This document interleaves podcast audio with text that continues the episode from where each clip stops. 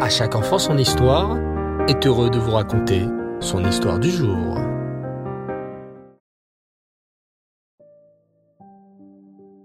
Bonsoir les enfants, Reftov, vous allez bien? Baruch Hashem. On se retrouve ce soir pour une histoire de nos récits sur les sages du Talmud. Et je voulais continuer sur l'histoire de Rabbi Shimon Bar Yochai, et plus précisément, cette fois-ci, sur son fils Rabbi Elazar. Lorsque Rabbi Elazar était un jeune garçon, il lui arriva un récit très particulier. Un certain nombre de marchands arrivèrent un jour à Sidon, où habitait Rabbi Shimon. Ils venaient acheter du grain et amener avec eux leurs ânes pour les porter et porter la marchandise, et bien sûr, beaucoup d'argent. Ils ne voulaient pas s'installer dans une auberge, car ils avaient peur qu'on leur vole l'argent. Alors, sachant que la maison de Rabbi Shimon Bar Yochai était toujours ouverte aux voyageurs, et qu'il y serait en sécurité, ils vinrent chez lui, laissant leurs ânes dehors. Rabbi Shimon n'était pas chez lui, mais les marchands furent accueillis par le jeune Elazar.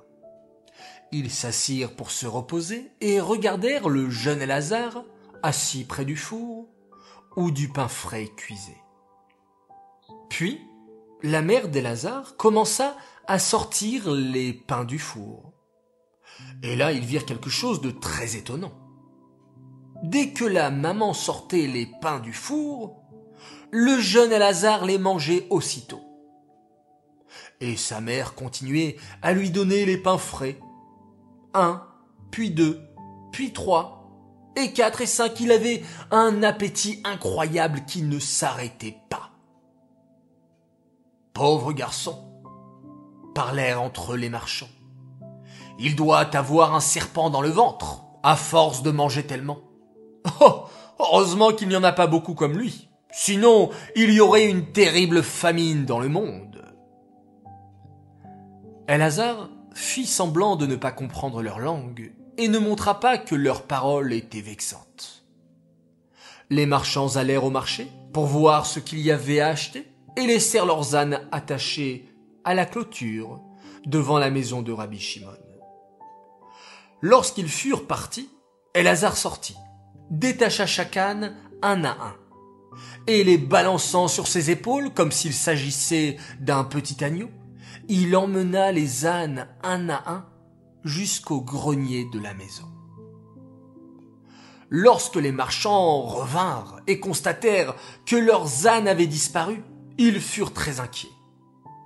Mais ensuite, ils remarquèrent le jeune garçon qui souriait malicieusement, et ils comprirent que c'était certainement lui le coupable. L'instant d'après, ils entendirent leurs ânes braire, et le bruit venait du grenier. Ils montèrent l'échelle le plus rapidement possible. Et que virent-ils? Oui, leurs ânes étaient bien là. Mais ils se demandaient comment les ânes avaient pu monter jusqu'à là-haut. Ils avaient du mal à croire que le jeune garçon aurait pu les transporter tous jusqu'au grenier. Mais ce qui les préoccupait surtout pour le moment, c'était de savoir comment les faire redescendre? Il fallait avoir la force d'un géant pour descendre l'échelle avec un âne, et ils ne savaient que faire. Les marchands se rendirent donc au Beth Amidrash, où Rabbi Shimon Bar Yochai enseignait, et lui exposèrent leurs problèmes. Avez-vous peut-être fait honte à mon fils? leur demanda Rabbi Shimon. Vénérable maître, répondirent-ils, nous n'avons jamais eu l'intention d'offenser votre fils. D'ailleurs, nous ne savions pas qu'il comprenait notre langue. Mais lorsque nous avons vu son incroyable appétit, nous n'avons pas pu nous empêcher d'en parler entre nous, de faire la remarque. Je vois maintenant. Vous l'avez offensé. Car après tout, quel intérêt aviez-vous de le critiquer? La nourriture qu'il a mangée vous appartenait-elle? L'avait-il volé à quelqu'un? Non. Alors pourquoi en parler? Et faire du lachonara Seul Hachem détient la vérité. Seul Hachem donne la vie, pourvoit chacun selon ses besoins. Et maintenant, je vais vous donner un conseil. Retournez auprès de mon fils et présentez-lui vos excuses. Dites-lui que je suis au courant de la situation. Mais, mais nos ânes Ne vous inquiétez pas. Laissez-les à mon garçon, dit Rabbi Shimon en renvoyant les marchands. Les marchands retournèrent alors vers Elazar et lui présentèrent leur excuse. Ils lui ont transmis le message de son père. Elazar leur a facilement pardonné. Puis il monta au grenier et descendit, les ânes deux à deux. Jamais les marchands n'avaient vu un tel exploit, ni une telle force dans leur vie. Et jetant au garçon un regard plein de crainte, ils partirent précipitamment. Peu de temps après, Rabbi Elazar se cacha dans la grotte avec son père, où il mit toute sa force au service d'Hachem dans l'étude de la Torah. Et c'est comme ça qu'il devint le grand sadique qu'on connaît aujourd'hui, Rabbi Elazar ben Shimon. Cette histoire est dédiée l'Elou Nishmat, Meir ben Gabriel, Alava Shalom. J'aimerais dédier cette histoire pour la réussite, le bonheur et la joie de deux sœurs, deux filles extraordinaires qui m'ont demandé un petit coucou. Alors voilà, cette histoire, c'est pour vous, Michal et Adina Atal. Voilà qu'Hachem vous bénisse et vous protège tout au long de votre vie. Amen, ve Amen. Voici un coucou bien mérité.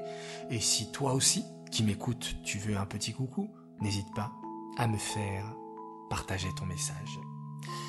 Voilà les enfants, nous allons une fois encore nous quitter en faisant un télim pour la protection du Ham Israël et pouvoir voir, contempler, ressentir de grands miracles qu'Hachem est en train de nous préparer, puisqu'Hachem prépare la Géoula.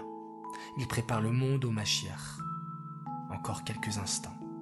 Et il est là.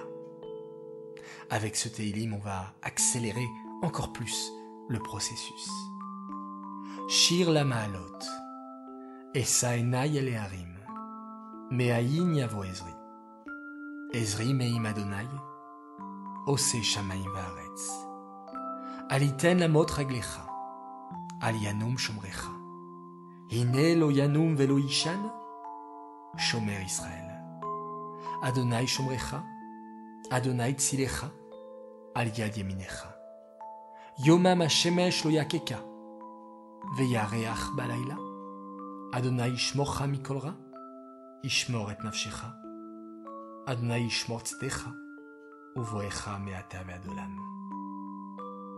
Laila et on se quitte en faisant un magnifique Shema Israël.